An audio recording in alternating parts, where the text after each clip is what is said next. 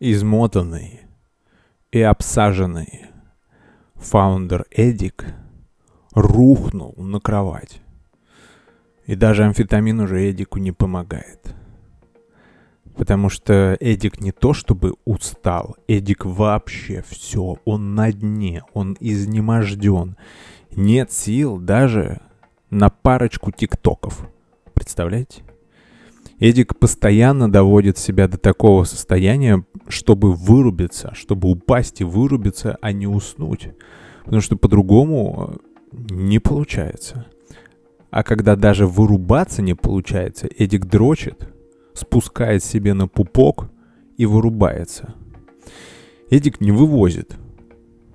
Потому что если он пытается отдохнуть, то на него обрушивается такая волна, такое цунами, я не знаю что, все, селезень, нет, не селезень, короче, камнепад самокритики, э, самобичевание, постоянный какой-то overthinking, мысли о будущем, о том, что нужно сделать, фома, у Эдика фомо. И он встает и продолжает ебошить. Я неправильно сказал. Надо чуть больше дать атаки. Ебошить нахуй. Вот что Эдик дальше продолжает делать. Кто похож на Эдика, ставьте лайк. Кто фаундер, оставляйте комментарий. Окей, дорогие друзья.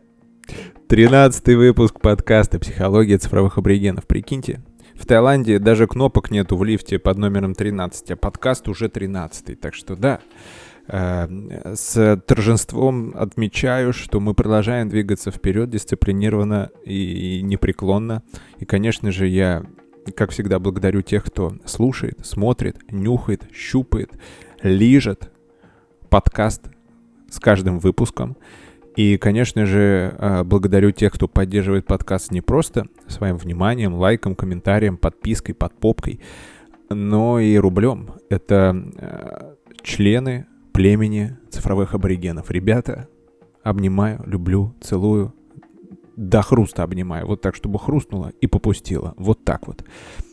Люблю, ценю, очень помню. И вас приглашаю. Мы э, постоянно проводим такие коллективные созвоны. Это что-то типа коллективной терапии, где мы разбираем задачи разные, говорим на разные интересные темы. Ну, в общем, такая очень классная, поддерживающая, терапевтическая тема. И это действительно здорово. Сегодняшний подкаст я решил посвятить э, теме отдыха, потому что, прикиньте, оказывается, люди то ли, то ли не научились, то ли разучились отдыхать. Не получается. Люди научились работать, быть продуктивными, люди научились э, agile, scrum и всякие модные словечки, а отдыхать разучились. Не получается. Это действительно большая проблема. Я все чаще встречаю таких людей, которые, когда нужно отдохнуть, они такие, ебать.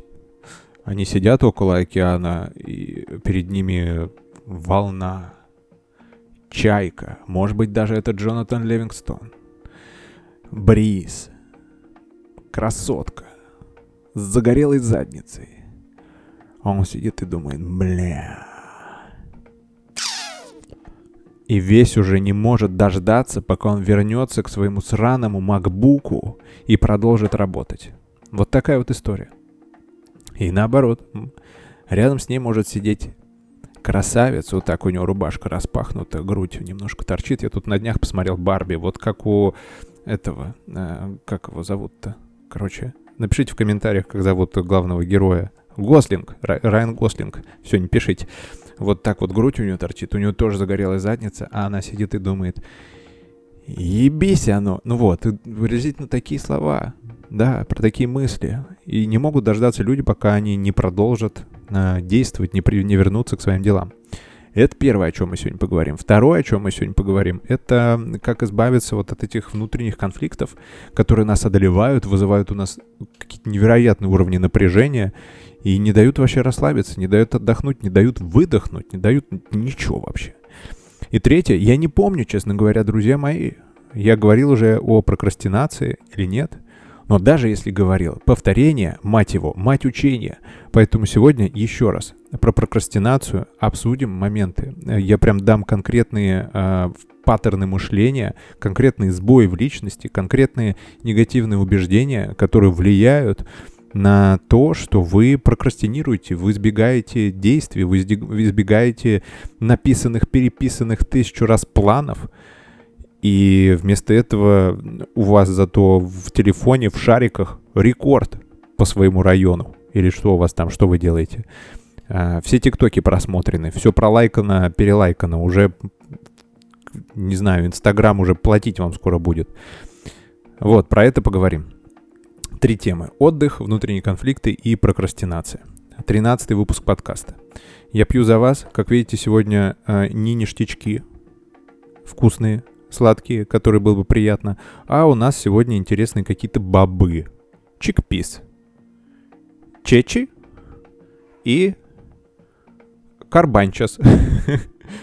Премиум quality. Видите, говном вас не кормлю. Чикпис. Вот такая вот интересная у нас э, сегодня э, инсталляция. Ладно, пью за вас глоточек и погнали к контенту. М-м-м. Как хорошо. В 7-Eleven кофеек отличный, кстати. И недорого.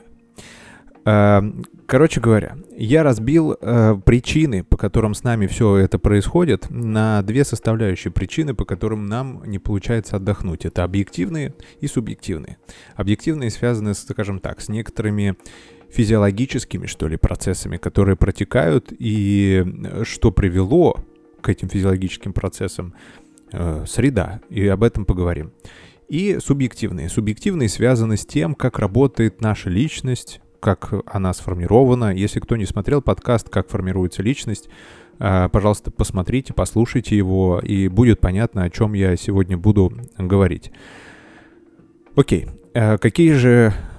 А, начну я с субъективных, потому что пока вы в тонусе, в ментальном, в когнитивном, чтобы усваивать информацию, начнем с субъективных, потому что сегодня на самом деле я хочу сделать такой более а, прикладной и э, такой, знаете, чуть-чуть душный подкаст с, с, может быть, парочку исследований вам дам, может быть, э, какие-то протоколы мы осветим. Короче говоря, будет классно. Короче, субъективные э, причины, которые вызывают у нас вот это напряжение, мешающее нам отдохнуть давайте от ситуации прям пойдем. Я уверен, каждый из вас встречался э, с тем событием, когда вы решаете отдохнуть. То есть вы объективно понимаете, что ну, вы устали. Вы прям устали, вы очень много работали, либо это какая-то накопленная усталость. И вы принимаете решение, вот у вас есть условно там суббота-воскресенье. Интересный, кстати, момент, что вот э, люди как бы пятидневку работают, а суббота-воскресенье они дорабатывают то, что не успели. Сумасшествие какое-то. Просто переходите на четырехдневную рабочую неделю. У меня, кстати, я себе сделал понедельник выходной в одно время и так кайфовал. Все все простите, простите, пожалуйста, уебанные после выходных идут на работу в понедельник, а я прям вау, сплю до обеда. Это было просто торжество, торжество э, во всех смыслах, потому что я был, я был счастлив. Да я и сейчас счастлив тому, что я, я хозяин своего времени. Это очень круто. Так вот, э, вы встречаетесь э, с тем моментом, что действительно у вас не получается отдохнуть, потому что у вас начинается какая-то мыслемешалка мысли-мешалка и что в этой мысли-мешалке присутствует. Я сейчас беру э, какие-то, знаете, э, примеры, наверное, из личной практики, но они такие не индивидуальные, среднезвешенные, поэтому вам нужно будет немножко притянуть себя к этим моделям. Но э, что мы встречаем в момент, когда, предположим, вы лежите на шезлонге, вы поработали, вы лежите, солнышко, у вас как косик стоит, там трубочка, и вы лежите, и у вас так, мне нужно, блядь, вот это еще сделать. Так, а вот здесь что? А вот там? Так, а вот это? И вот это. И то есть вы лежите и думаете о делах. О том, что надо будет сделать. О том, как это надо будет сделать. И вы постоянно питаете себя э, двигаться вперед. Возникает вот это ощущение, да, что как будто бы я сейчас лежу, ничего не делаю и теряю время. И это первый тейк. Э, отдых — это не потеря времени.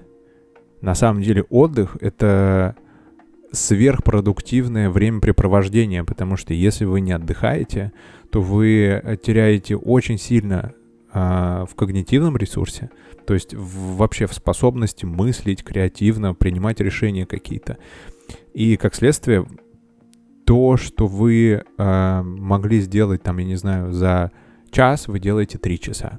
Прикольную мысль подкинул Кенни Вест, что не надо работать, нужно создать для себя такие условия, чтобы вы условно постоянно находились это в лекции Владика, Вадика Мармеладова, я, по-моему, тоже о ней уже говорил, что нужно создать для себя такие условия, чтобы вы не работали постоянно, а как бы находились в условиях, где вы постоянно учитесь, где вы постоянно узнаете что-то новое, а работать нужно там 20% времени. То есть, условно, у вас 10 часов, какие-то абстрактные 10 часов, вот вы 8 часов из них вы ходите, я не знаю, вы зашли в новую кофейню, вы почитали какую-то книжку, еще что-то, еще что-то, а вот 20% времени вы уже выдаете результат.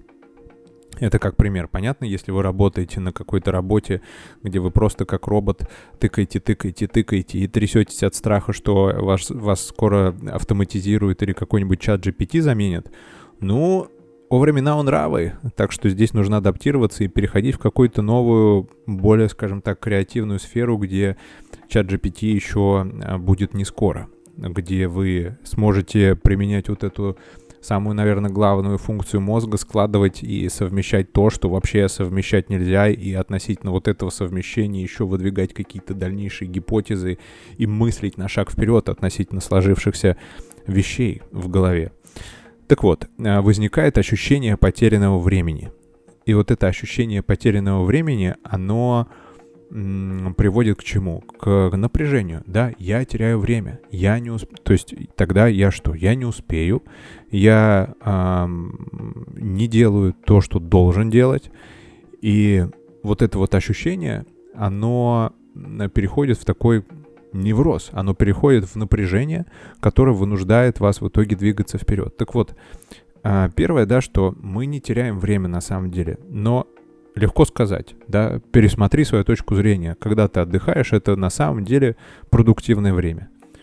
Но, скажем так, встроить это в мышление достаточно сложно, потому что это просто какая-то абстрактная мысль, которую вы услышали в подкасте какого-то чувака, и встроить ее в свое мышление, увязать со всем тем ассоциативным рядом, который у вас существует, это, ну, пипец. Это как э, э, какие-то аффирмации Луизы Хей. Поэтому они не работают, потому что вы не можете как бы встроить аффирмацию куда нужно.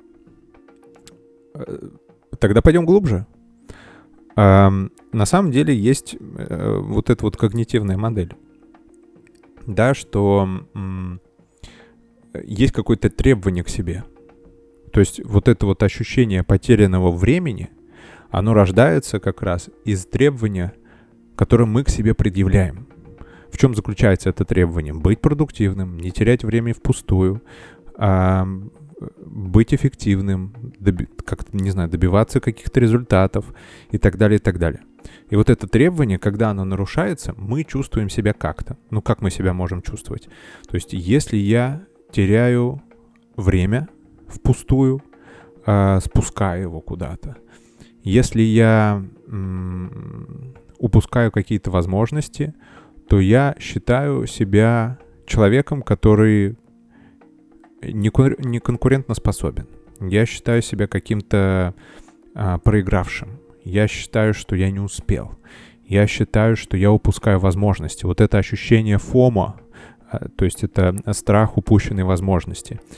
Э, и вот ощущаю себя таким человеком, который не успел, не поймал что-то за хвост.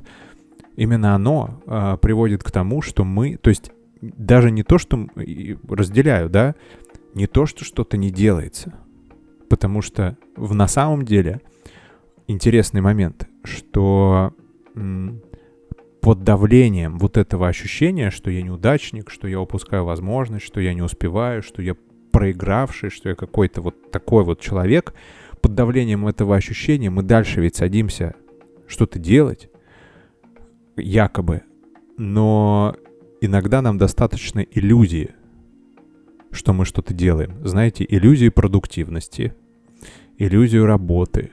То есть мы вроде как сидим на рабочем месте, а на самом деле в ТикТоке. Мы вроде как сидим э, на рабочем месте, а на самом деле где-то там какие-то паблики листаем. Мы вроде как сидим э, в кафе перед ноутбуком и должны работать, а на самом деле... То есть иллюзии нам достаточно для самоудовлетворения. Вот это вот полная хуйня. Хватит себя обманывать. Иллюзия работы — это не работа. Иллюзия продуктивности — это не продуктивность.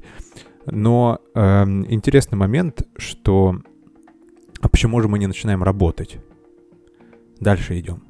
А, мы начинаем работать, потому что а, вся та же история работает. Потому что мы, помимо того, что предъявляем требования какое-то к себе, что я должен быть продуктивный, я должен быть эффективный, я должен быть, э, я должен успевать, я должен быть в тренде и так далее, и так далее, и так далее. Я должен быть, ну, как бы на волне, на гребне. Тогда я ощущаю себя человеком, не знаю, более-менее состоявшимся или каким-то там э, по-разному. У всех это разная какая-то, какая-то интерпретация. Вы, вы можете ее как-то назвать.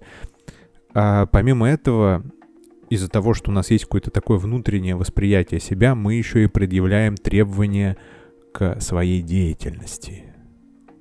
О, вот это очень важный момент. А, то есть изначально мы предъявляем требования к себе для того, чтобы а, чувствовать себя хорошо, потому что если мы не успеваем, мы чувствуем себя плохо. А, но Помимо этого, для того, чтобы чувствовать себя хорошо, мы предъявляем требования и к деятельности, которую мы осуществляем. Потому что если я делаю херню, если я делаю плохо, если я делаю некачественно, неэкспертно, если я делаю это неудовлетворительно, или если, я не знаю, там, мои, э, мою работу постоянно отправляют мне назад с какими-то правками. Либо если, не знаю, там, мои э, тиктоки, мои рилсы или мои посты не читают, не залетают. То есть мы вот находимся в постоянном таком давлении, относ... ну, как бы постоянно на себя давим, делать ту работу, которую мы делаем, хорошо, причем идеально. Это связано с перфекционизмом. А перфекционизм, он идет как раз из, э, ну, как говорят, из неуверенности в себе, но в сущности из-за кривого восприятия себя. То есть для того, чтобы мне чувствовать себя хорошо, для того, чтобы мне чувствовать э, себя профессионалом, экспертом, чувствовать вообще свою идентичность, ее просто вот на кончиках пальцев ощущать, что я заебатый. Мне необходимо, я предъявляю требования какие-то к своей работе, и тогда уже, а, если это случается таким образом, я вот чувствую себя хорошо. То есть, еще раз, самая главная мысль. Дело даже не в том, что мы делаем. Дело даже не в том, а, сколько у нас дел. И вопрос не в том, сколько мы работаем, насколько мы продуктивны, а все дело в том, как мы себя в этом ощущаем. Так вот, эта история в итоге ведет к прокрастинации как раз. Вот так вот я немножко вперед забежал, но раз уж пошла такая тема, давайте здесь упомяну про прокрастинацию. А, то есть э, мы предъявляем требования какие-то к нашей работе еще. И помимо э, требования к работе, мы еще предъявляем требования к себе. И здесь есть интересная такая спайка. Для того, чтобы делать мою работу хорошо, я должен находиться в определенном состоянии, в определенном когнитивном тонусе, в определенном, не знаю, э, вдохновении, чтобы у меня прям искры из глаз были. Тогда с большей долей вероятности я выполню эту работу хорошо. И что получается в итоге? Вот я, весь такой э, требовательный к себе и к результатам, и к своей деятельности, сажусь работать. И я понимаю, что чего-то я подразъебан на самом деле. Ну, ну по почему? Потому что по тем же самым причинам, потому что вчера а, я там полночи смотрел ТикТоки или Ютубчик, или я смотрел какие-то сериалы, потому что а, это, кстати, интересная вещь. А, я в себе это отследил. Я смотрю до ночи или по ночам разные штуки, потому что тогда я не встречаюсь с чувством вины. Сейчас объясню. То есть, э, если я условно э, делаю это днем, то есть я смотрю YouTube, я смотрю TikTok, я не знаю, там играю в PlayStation, то у меня появляется чувство вины, что я теряю время, а сейчас вроде как надо работать, ведь день белый, что ж такое-то. А когда приходит ночь, я делаю это без зазрения совести, потому что уже вроде как вечер, уже вроде как надо отдыхать, уже, ну какая работа, все.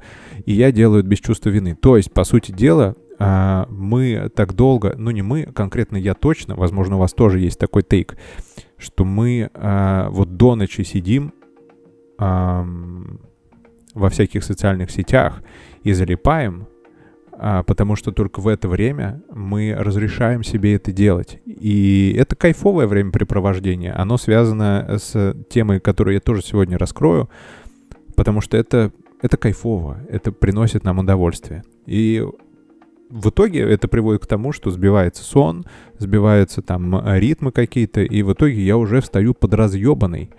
А, не могу собрать себя в кучу никак. И что дальше происходит? У меня есть требование, что а мне надо работу свою сделать классно, и я сижу и начинаю ждать, пока это состояние придет. И я уже и кофе попил, я уже и а, просто посидел, выдохнул, я уже что-то полистал, я уже, ну короче, состояние, оно, может, и придет когда-то, а может, и не приходит. И мы э, как бы сидим и прокрастинируем, избегаем деятельности в ожидании этого состояния. Но самая интересная вещь, что мы не просто ждем, и мы не прикладываем усилия для того, чтобы прийти в это состояние, а мы в итоге делаем действие, которое это состояние еще сильнее отодвигает. Потому что а, для того, чтобы в корне делать а, прийти к этому состоянию и делать те вещи, которые а, мне хочется делать, мне нужно быть в когнитивном тонусе, в ясности ума, быть способным креативить, быть способным что-то делать, быть способным, я не знаю, писать, плести слова, не знаю, творить смыслы. Но в итоге, пока я жду это состояние, я тот самый ресурс, который мне необходим, я тупо его трачу на всякую херню. То есть э, я в итоге что делаю? Я реально сижу и смотрю что-то стороннее. Я сижу и, э, не знаю, играю в мобильную игру. И вот прокрастинирую, смотрю на ютубе все то, что создаю, те самые иллюзии продуктивности, те самые иллюзии того, что я якобы работаю или я якобы учусь, и получаю какое-то вот самоудовлетворение, что, ну, вот я пока ожидаю, но все-таки время-то зря и не теряю. И все это глобальный такой самообман. Ох, ребята, давайте немножечко пару тейков, да, э, подытожим. Итак, у нас есть э, глубинное ощущение, что нам нужно быть условно успешными, нам нужно быть продуктивными, эффективными, нам нужно э, создавать что-то великое. То есть мы предъявляем требования к себе, будучи глубоко убежденными, что мы таковыми не являемся. Это суть когнитивной терапии, что мы приходим к этому кривому убеждению, кривому восприятию себя, и нам нужно приложить максимум усилий для того, чтобы его изменить и при, прийти к дефолтному пониманию, что все нормально. Со мной все нормально, каким бы я ни был. А, но в моих силах не согласиться с этим и менять себя в лучшую сторону. Окей, требования к себе и требования к своей деятельности. Эти требования, к сожалению, они очень такие серьезные. И пока э, требование к себе, к своему состоянию не будет выполнено, я не могу приступить к работе. В итоге я избегаю, прокрастинирую. А, какие тут вещи, какие тут тейки можно сказать для того, чтобы меньше прокрастинировать? Во-первых, ваша деятельность не влияет на вас как на личность, ну, как на человека эта мысль непростая на самом деле, потому что ее прям нужно обсуждать. Но в ходе терапии и какой-то, какого-то дискурса мы точно с вами придем к мысли, что на самом деле ваша деятельность — это результат работы ваших навыков и знаний, и результат вашей деятельности. И это находится в зоне вашей ответственности. Если у вас что-то не получается — а, то навыки можно улучшить, а знания можно получить новые, и тогда результат вашей деятельности будет гораздо лучше. Так вот, это первый момент. Второй момент. а, делать на тройку. Изначально делать на тройку. А, если кто фаундер, я скажу так. Создавайте изначально MVP. Потому что если у вас есть момент перфекционизма, то мы изначально пытаемся сделать сразу с нуля какого-то единорога, вместо того, чтобы сделать MVP. И это ошибка, потому что изначально сделать MVP или сделать на тройку, все что угодно это может быть. Это может быть презентация, это может быть какой-то текст, это может быть какой-то пост, это может быть, а, не знаю, все что угодно, код, а, какой-то там, не знаю, графическая какая-то штука. Ну, в общем, все то, чем вы занимаетесь. Так вот, сделав это на тройку, э, что-то уже допиливать намного легче, чем изначально делать это с лютым перфекционизмом.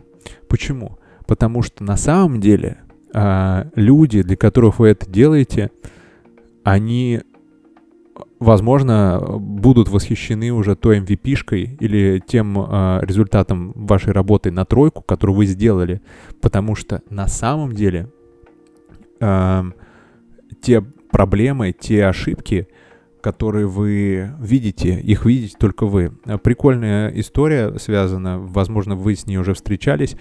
Как-то раз мы проводили мероприятие, у нас был четкий сценарий мероприятия. А, там сначала вот эти выходят, потом вот эти выходят, потом эти заходят, вот и вот так вот какой-то, то есть вот этот вот план, кто что делает.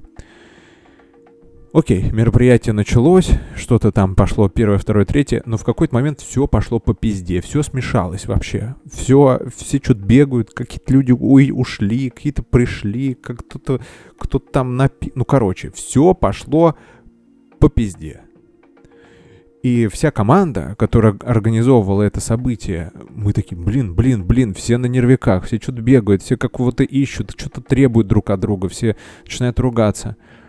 Но интересно, что когда мероприятие закончилось, и все такие выдохнули, а у посетителей, у тех, кто, у участников мероприятия спросили, как оно было, все таки да классно. И никто ничегошеньки не заметил. То же самое, скажем, когда вы, а, не знаю, рисуете что-то, то же самое, когда вы пишете стих, то же самое, когда вы пишете пост, когда вы выступаете — а, со стендапом, допустим, та же самая история, когда я выступаю, думаю, вот тут не сказал, вот тут забыл, вот тут т-т-т. А зритель такой, да нормально было, ну, отлично все, вообще поугорали. То есть э, те требования, которые мы предъявляем э, к результату нашей деятельности, это только наши требования. Для остальных они не очень видны. И э, на самом деле это, эти чрезмерные требования лишь отодвигают нас от того, чтобы на самом деле нагенерировать больше, создавать больше, делать больше. Э, и в итоге этим самым э, приходить уже к качеству, приходить к каким-то объемам и, э, ну скажем так, добиваться в итоге поставленных каких-то задач и целей. Может быть, не в той мере, в которой э, мы добиваемся. То есть вот э, я вам выгружаю вот эту когнитивную модель со мной что-то не так, я предъявляю к себе требования, к своему результату, и для того, чтобы этот результат еще был э, достигнут, я предъявляю требования к себе. В итоге все это приводит к тому, что часть этих требований не выполняется, и мы создаем иллюзию работы, иллюзию продуктивности э, и прокрастинируем как суки. И к чему это приводит в итоге? Что дела-то не идут и деятельности реальной, она как будто бы застыла, знаете, она двигается на самом деле очень-очень медленно. Все, что нужно пофиксить, это понять, что со мной все окей, Зачем я тогда предъявляю такие требования к своей деятельности? Зачем я предъявляю такие требования к продуктам своей деятельности и к себе? Начать делать на троечку, первое. Второе,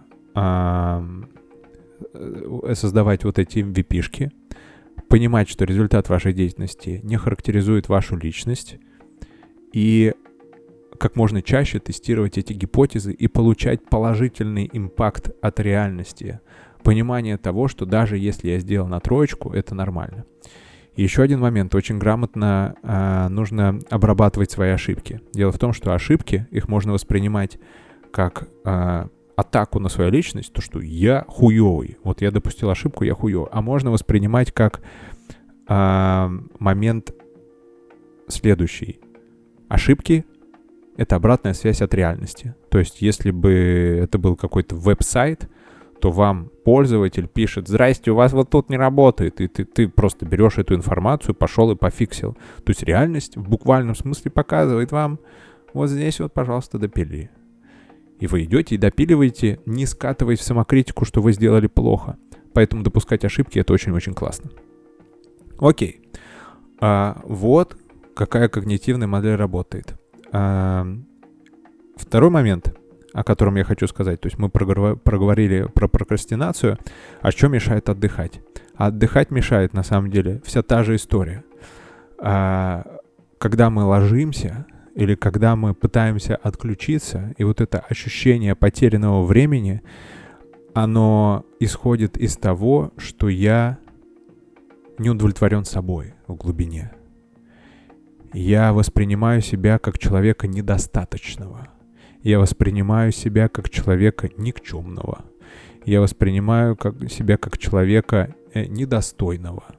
И так далее, и так далее.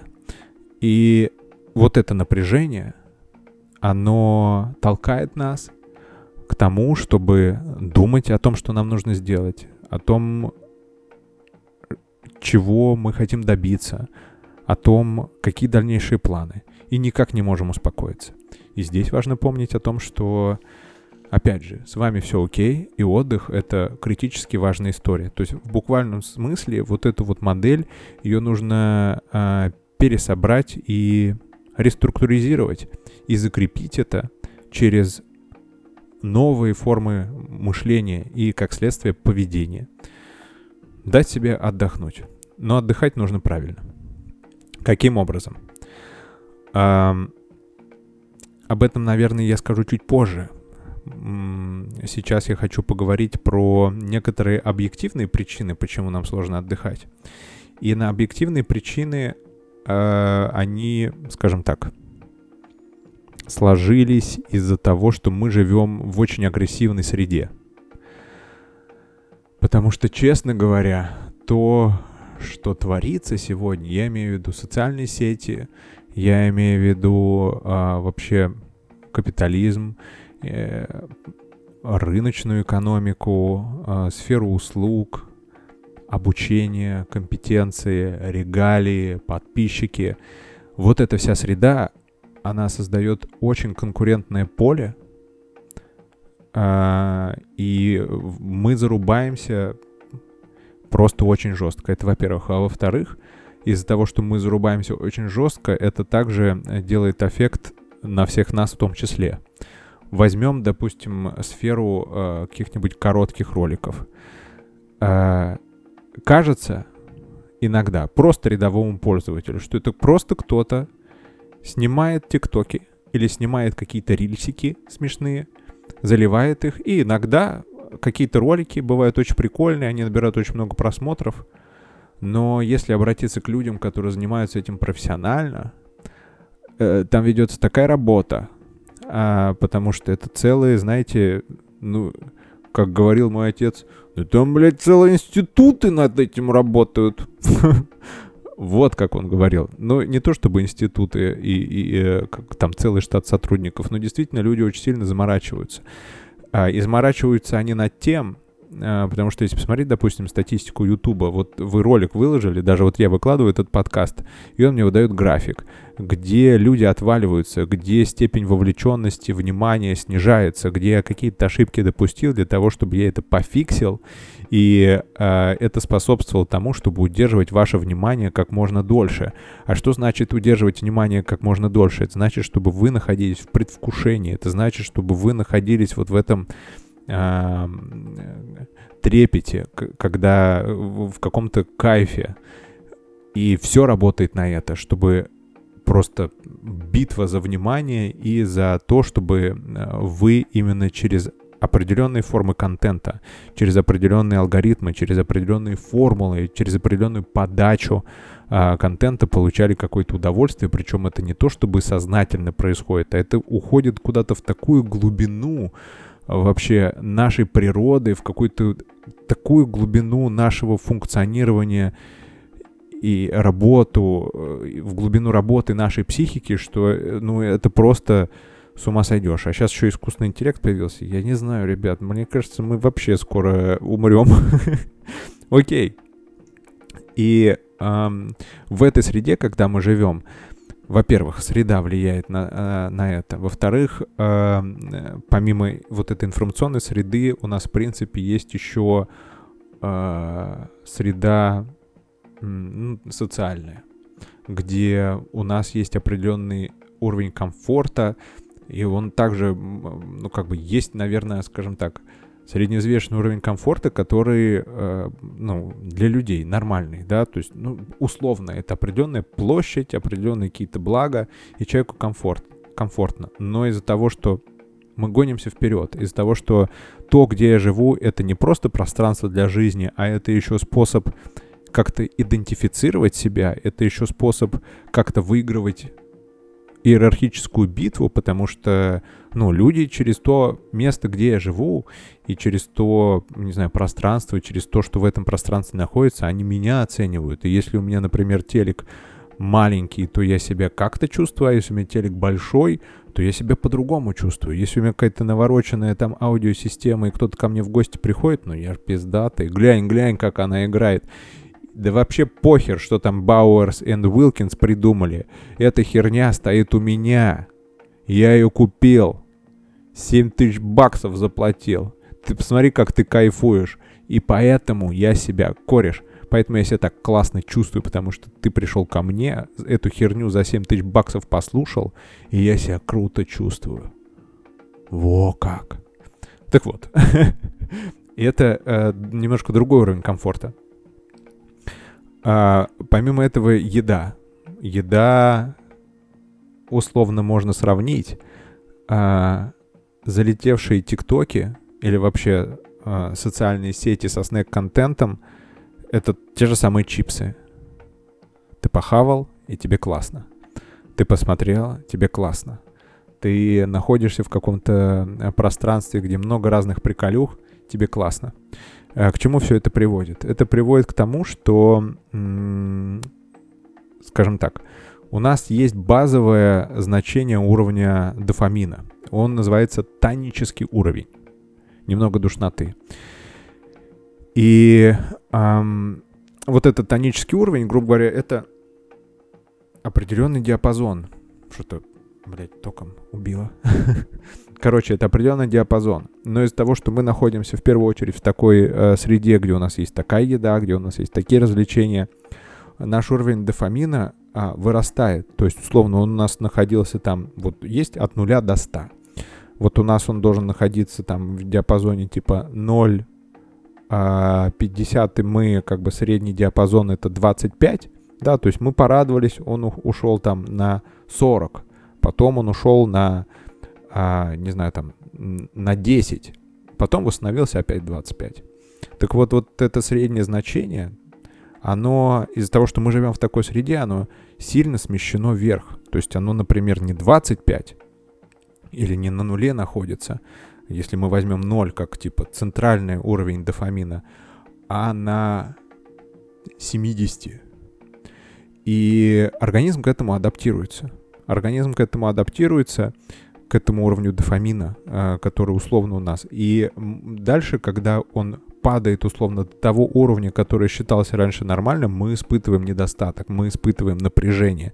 То есть мы, у нас уже гомеостаз смещается. Это, знаете, как с... А, потому что, ну, возникает, допустим, толерантность. То есть это как похоже на зависимость. По сути дела, это и есть зависимость. Зависимость от э, там, высокой степени стимуляции для того, чтобы поддерживать какой-то уровень дофамина. То есть, условно, если, э, скажем, какого-нибудь деда или человека, который жил 50 лет назад, э, посадить в текущий контекст с чипсами, с тиктоками, с, э, не знаю, с разными видами стимуляции, да он с ума сойдет просто. Он просто будет в таком кайфе валяться неделю, а потом выработается толерантность, потом он придет в равновесие, и он ко всему этому привыкнет. И более того, всю свою жизнь он будет посвящать тому, чтобы это, этот уровень дофамина поддерживать. И это на самом деле большая проблема. потому что действительно вырабатывается зависимость. То есть для того, чтобы поддерживать вот этот уровень дофамина, это так же, как курение, это так же, как, не знаю, наркотики. А, мы в итоге сидим а, и пытаемся найти какой-то тикток, который его повысит, потому что мы, в принципе, находимся в упадке. А, в каком-то таком, ну, не депрессивном, но в унынии в каком-то, да, когда дофамин снижается. Мы постоянно пьем колу, постоянно кофе, постоянно какой-то сахар и так далее, и так далее. То есть у нас очень высокий уровень дофамина, средний, очень сильно вырос, и огромное количество ресурсов мы тратим в то, чтобы этот уровень поддержать. А, там, так диабет, например, а, образуется, да, когда мы очень много сладкого едим, у нас вырабатывается толерантность, в итоге у нас перестает выделяться вот это вещество, которое сахар, короче говоря, глюкозу, как он, как он называется, на К как-то, не кортизол, короче, я забыл, ну, ну вы поняли. А, и все, и в итоге мы вынуждены его колоть, потому что оно просто, организм адаптировался к высокому уровню а, сахара, вот это вещество, а, оно не вырабатывается, сахар не распадается, и нам очень плохо из-за этого становится. Вот, поэтому мы его колем, люди его колят в себя для того, чтобы просто сахар э, распадался. Та же самая история, э, похожая с дофамином, происходит. То есть нам его постоянно нужно поддерживать, и это вырабатывает зависимость э, от информации. Это вырабатывает зависимость от а, не знаю, разных от компьютерных игр, от интернета, от вот этих всяких социальных сетей.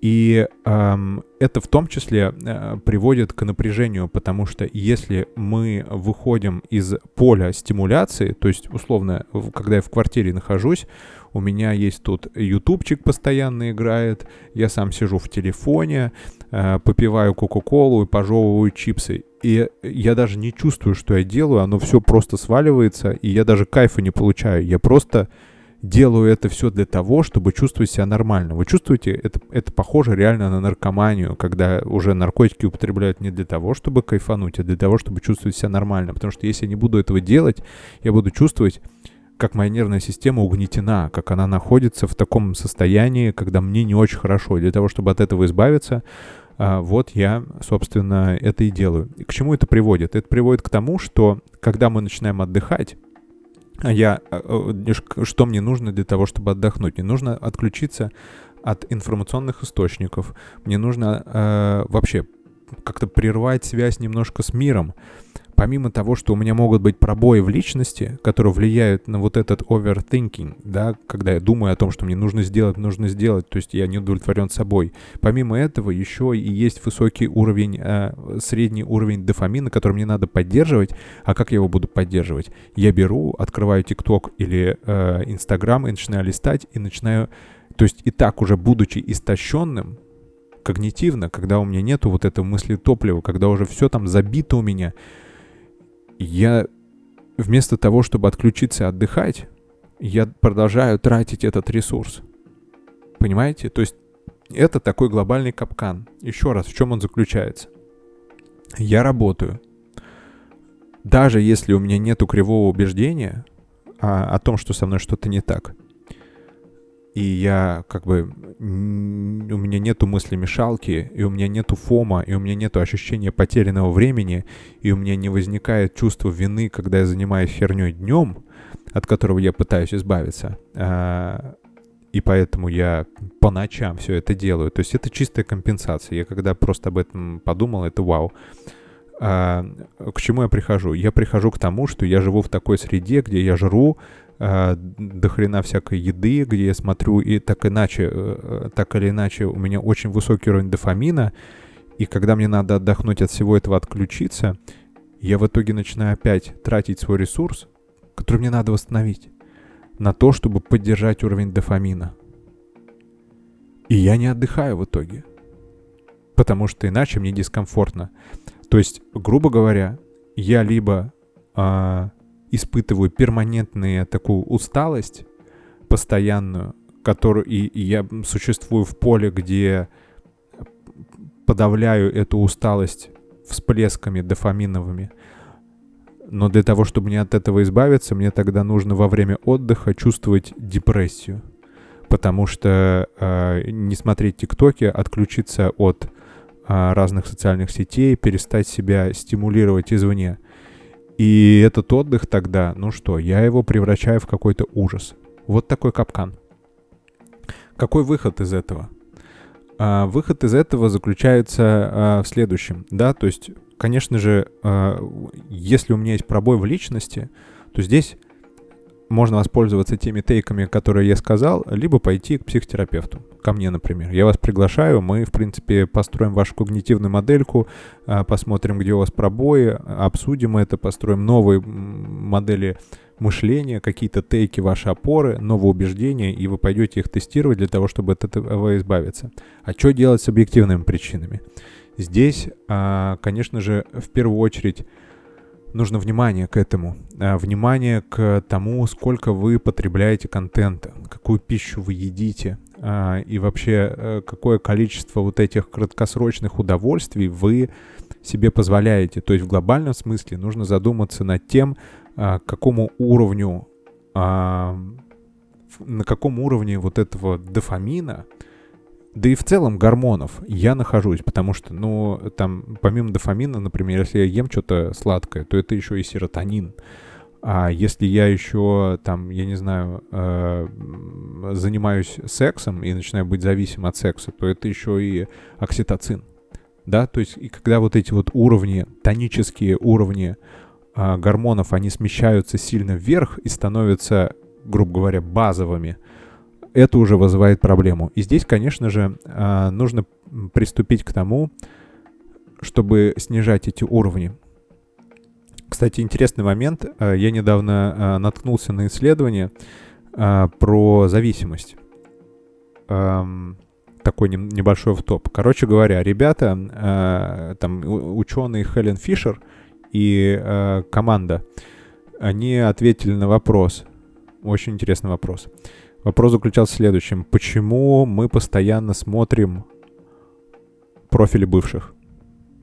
Почему мы постоянно лазим в профили бывших, хотя, по сути дела, особенно после расставания, это приносит нам огромное количество страдания. Так вот, э, эти ребята, э, Хелен и команда, они провели исследование и выяснили, что влюбленность и любовь — это э, определенный уровень ну, это, это та же самая зависимость, просто мы к зависимости имеем, э, скажем так, некоторое негативное такое отношение, и зависимость воспринимается негативно, да, как будто бы я не свободен. Но вот э, социальная такая привязанность и любовь, она носит все-таки такой конструктивный характер, да, потому что это вы образуете ячейку общества, и вы можете рожать детей и все в этом духе. Но в то же время, да, это та же самая природа зависимости. И прикиньте, мы э, почему залезаем к бывшим? Потому что на самом деле, даже если я нахожусь в полном распиздосе, если я страдаю от потери, от того, что мои отношения разрушены, когда я залезаю в профиль к бывшей, я испытываю дофаминовый панч такой. Потому что я так научился. Потому что до этого каждый раз, когда я залазил к ней в профиль, я вообще видел ее, это вызывало у меня всплеск каких-то внутренних гормонов. То есть здесь у нас не единый процесс. Я сначала залезаю в профиль к бывшей, у меня бам, я ее вижу там, и у меня, о, а потом уже приходит фрустрация, потом уже приходит ощущение, что мне плохо. Это триггерит и вызывает все эти чувства, которые мне приходится проживать в итоге. В итоге я там плачу, рыдаю, э, страдаю и ухожу во всякие э, стратегии для того, чтобы это подавить как-то и это убрать из своей жизни. Окей.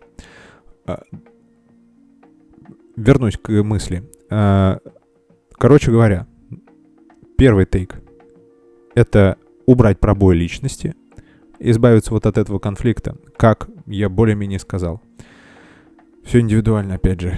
А, а второй момент — это следить за своим общим уровнем дофамина. То есть, не, ну, как бы его дофамины и гормонов, его на самом деле сложно э, померить, объективно, потому что ну, то, что в крови, это в крови, а тот уровень, который действительно есть, это нам надо в мозг, из мозга брать, короче говоря, анализы, и тогда это будет видно. Это сложно.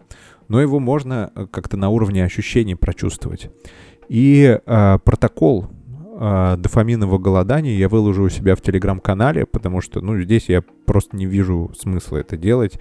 Вы можете зайти, посмотреть, э, себе скопировать куда-нибудь заметочки и попробовать хотя бы недельку э, побыть на этом дофаминовом голодании и посмотреть. Это очень интересно, там есть такие моменты, например, как сделать свой телефон э, черно-белым.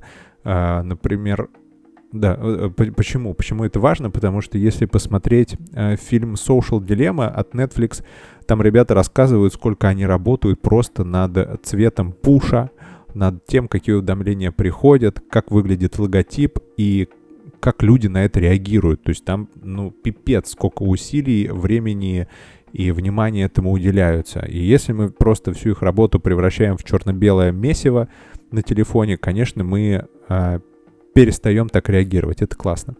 А, помимо этого, там, ну, ограничения в социальных сетях, а, пищи и так далее. То есть там прям целый протокол. Поэтому я вас приглашаю, там еще много всего происходит. Свой телеграм-канал, я ссылочку укажу в описании. Окей, тогда какие же э, рекомендации я могу вам предложить для того, чтобы вы э, научились правильно отдыхать? Во-первых, э, в принципе, эм, скажем так, конечно же, важно пройти вот это дофаминовое голодание, потому что иначе э, вы, даже если вы отдыхаете, вы будете испытывать вот эту просадку дофаминовую, она будет вызывать у вас напряжение, что не очень прикольно. И это, ну, как бы вы, по сути дела, не будете отдыхать. Поэтому э, классно, если вы во время там работы или еще когда-то просто вот недельку попробуйте и снизите свой средний дофаминовый уровень. Помимо этого, для того, чтобы классно отдыхать, а, нужно делать э, следующие вещи. Я сейчас, возможно, скажу а, какие-то супер банальные штуки, но в действительности, если это вводить в регулярную какую-то практику, то это будет иметь а, офигенный эффект. Так вот, первое это регулярные физические упражнения. На самом деле, э, фраза, которая меня разъебала в клочья, э, это не фраза, а факт. Вот прикиньте, наш мозг — это 100 миллиардов нейронов. 100 миллиардов нейронов, которые мы пытаемся использовать для того, чтобы, ну не знаю, делать классно свою работу, для того, чтобы творить, для того, чтобы реализовываться, для того, чтобы да просто быть классным парнем или девчонкой. Так вот, на самом деле 60% нейронов в голове, которые у нас есть, они отвечают за движение. Прикиньте, то есть 100 миллиардов. И то, что вы генерируете, то, что вы создаете, это благодаря, ну, грубо говоря, это очень грубо говоря, это две пятых ваших нейронов. Поэтому очень важно двигаться, и чтобы те 60% нейрончиков, которые отвечают за движение, они тоже были активны. Они тоже, знаете, не дряхлели, не покрывались пылью и какой-то э, многолетней слизью. Их тоже нужно держать в тонусе. Тогда мозг в целом, он будет работать э, очень классно и круто, потому что на самом деле в творческой деятельности и во всем этом весь мозг принимает участие. И наша задача поддерживать мозг в целом в тонусе, в активности, но мы не можем э, поддерживать его таковым, если мы не двигаемся. Поэтому движение и регулярные физические упражнения очень важны. А, второй момент — это а, прогулки.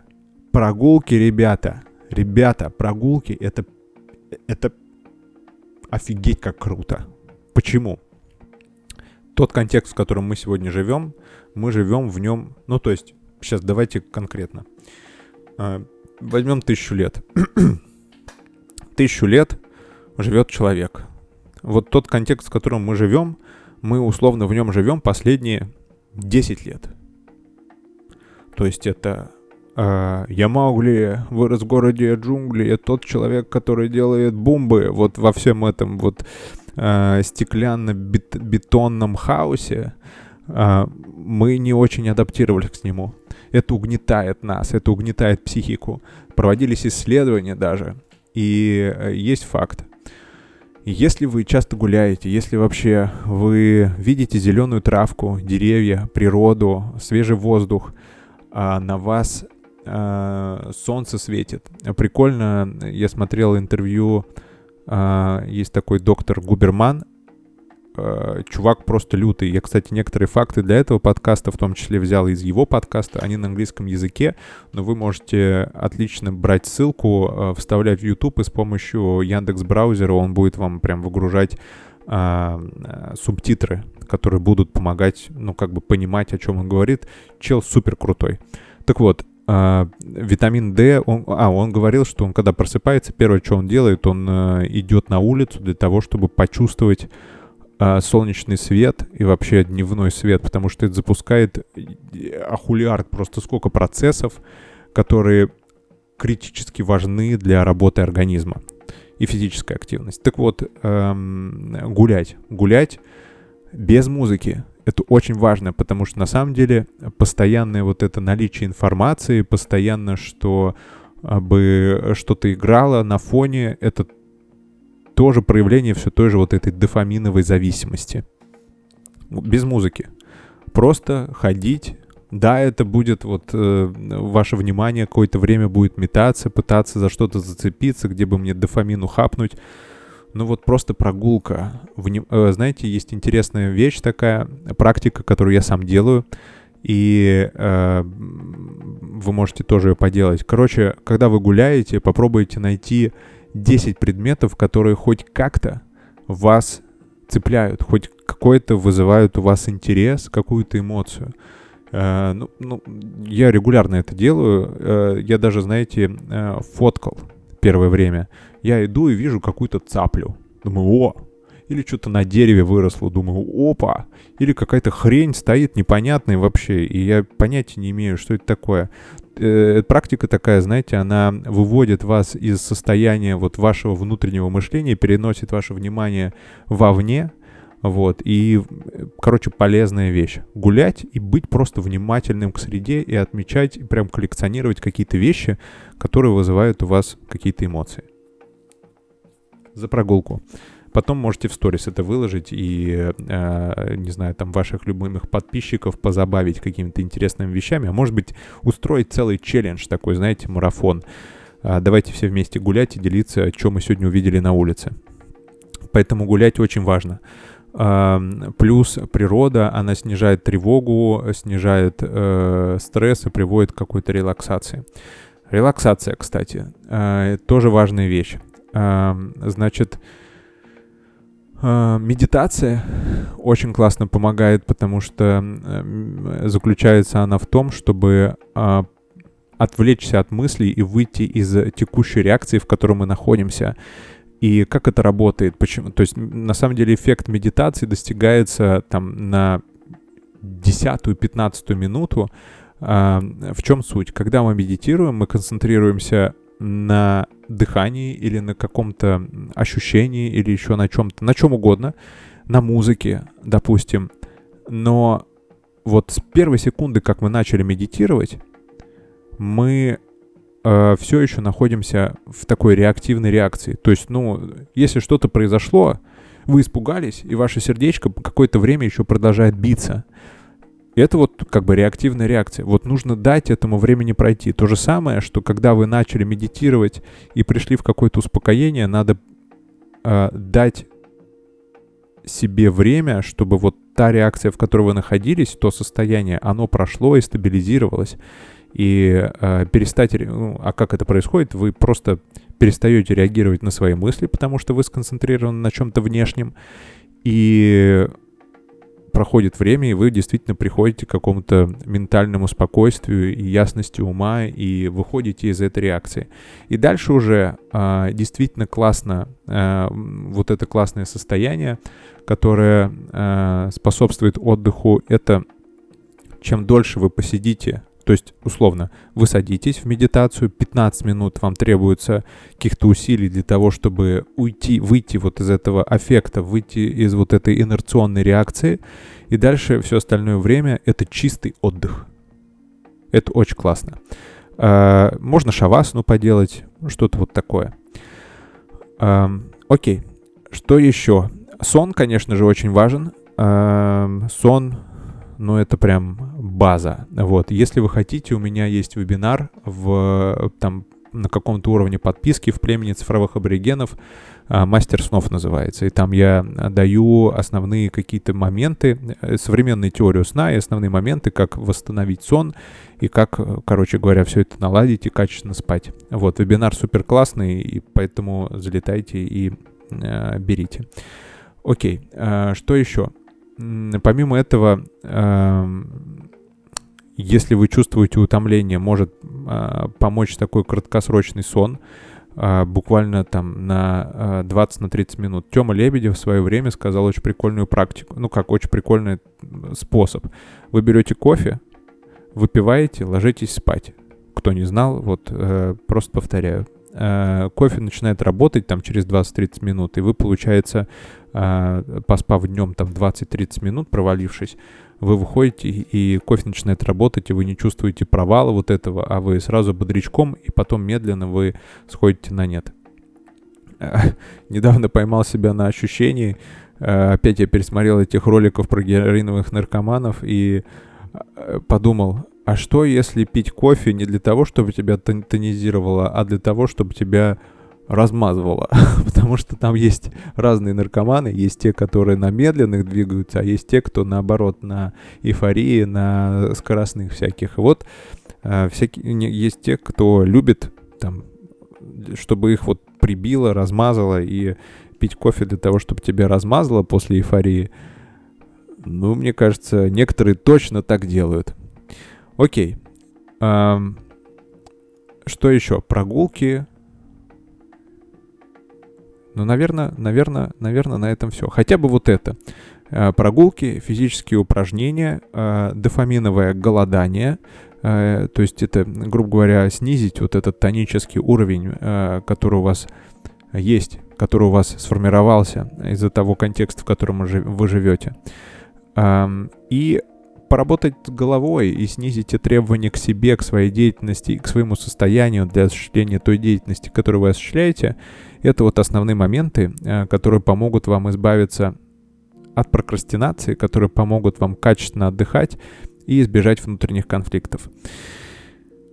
На этом все. Я напомню, что залетайте в телеграм-канал, там будет протокол э, дофаминового голодания. Может быть, если наберется, э, мы можем попробовать это с вами вместе э, проделать, поделиться результатами, чтобы просто, э, знаете, в такой поддерживающей обстановке э, в группе э, это делать, делиться своими разъебами и посмотрим, что из этого получится. Но мне кажется, в любом случае это надо сделать одному или в группе, потому что эффект будет очень классный.